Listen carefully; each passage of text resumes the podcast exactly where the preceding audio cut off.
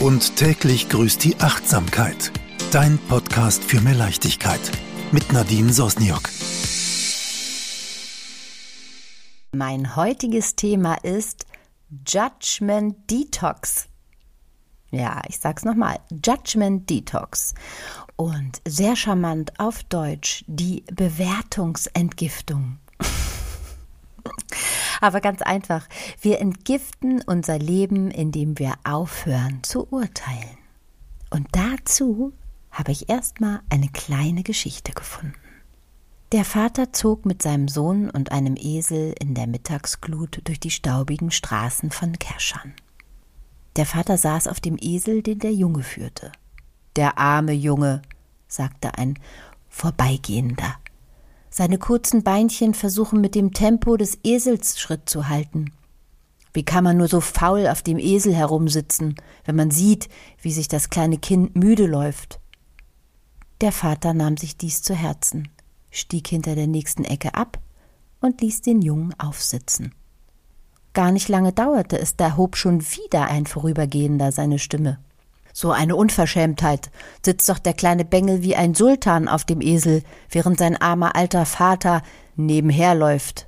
Das schmerzte den kleinen Jungen, und er bat den Vater, sich hinter ihn auf den Esel zu setzen. Hat man so etwas schon mal gesehen? keifte eine Frau. Solche Tierquälerei. Der arme Esel hängt der Rücken durch, und der Alte und der Junge nichts nutz. Sie ruhen sich auf ihm aus, als wäre er ein Divan, die arme Kreatur. Die Gescholtenen schauten sich an und stiegen beide ab, ohne ein Wort zu sagen. Kaum waren sie wenige Schritte neben dem Tier hergegangen, machte sich ein weiterer Fremder über sie lustig. So dumm möchte ich nicht sein. Wozu führt ihr denn den Esel spazieren, wenn er nichts leistet, euch keinen Nutzen bringt und auch nicht einmal einen von euch trägt? Der Vater schob den Esel eine Handvoll Stroh ins Maul und legte seine Hand auf die Schulter seines Sohnes. Gleichgültig, was wir machen, sagt er.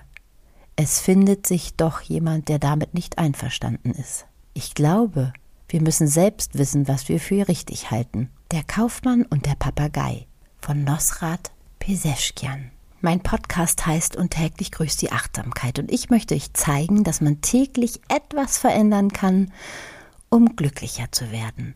Mit kleinen Schritten versteht sich.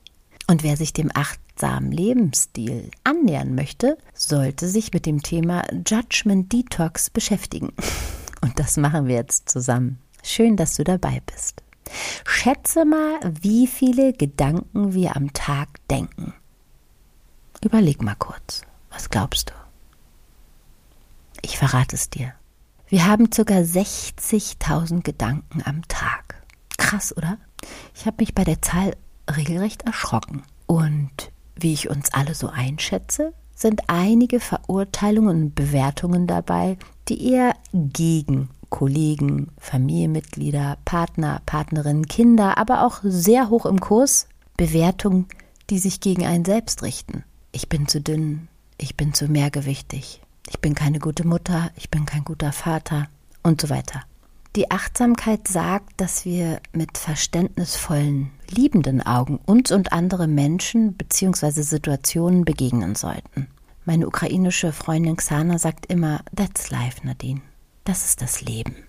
Es ist so, wie es ist. Wir könnten den Autopiloten ja auch mal ausstellen und offen sein.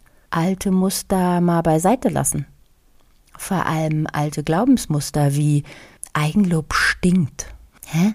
Ich habe gerade meinen Achtsamkeitstrainerschein in der Tasche und erzähle voller Stolz nur noch davon. Na und?